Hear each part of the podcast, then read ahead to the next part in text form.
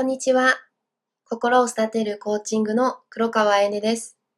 今回は私の不安と信念、成長への呼びかけをお話ししていこうと思います。よろしくお願いします。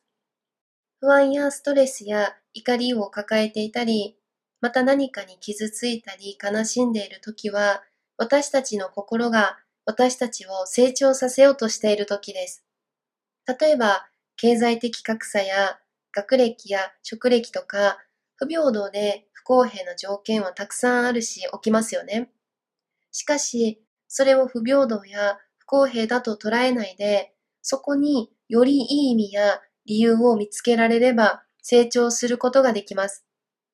なぜなら、今憤りを感じていることも10年経ったらなぜその出来事が起こったのか理解できることがありますよね。それはまるで見えなかった物事が見えるようになる能力がついたようですよね。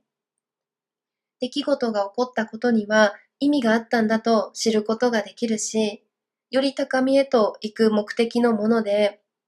自分はそれを見つけることができるんだと信念を持つことで状況から抜け出すことができます。私にも今までいろんな不公平なことが起きてきましたが、私がそのステージから抜け出せたのは、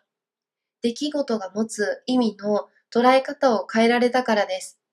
また、信念を変えられたからなんです。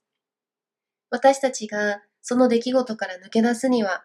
私たちがその出来事から何を学んでどう捉えるかです。捉え方を変える能力をトレーニングしていけば、すべての出来事の捉え方をよりいい意味に変えることができるようになりますし、理由を見出せることができます。そして過去と深く結びつく信念を外して、新しい自分の信念と結びつけていくことで、すべてが変わって、さらに成長することができます。何か質問してみたいことや、コーチング無料セッションを試してみたい方は、気軽に、センドイヤーボイスメッセージの横にある URL をクリックしていただいて、インスタグラムマークからインスタグラムへ移動していただいて、インスタグラムのプロフィール欄の LINE、または直接 DM からでも構いませんので、ご連絡いただければ、私が直接返答させていただきたいと思いますので、よろしくお願いします。それでは、今日もいい日です。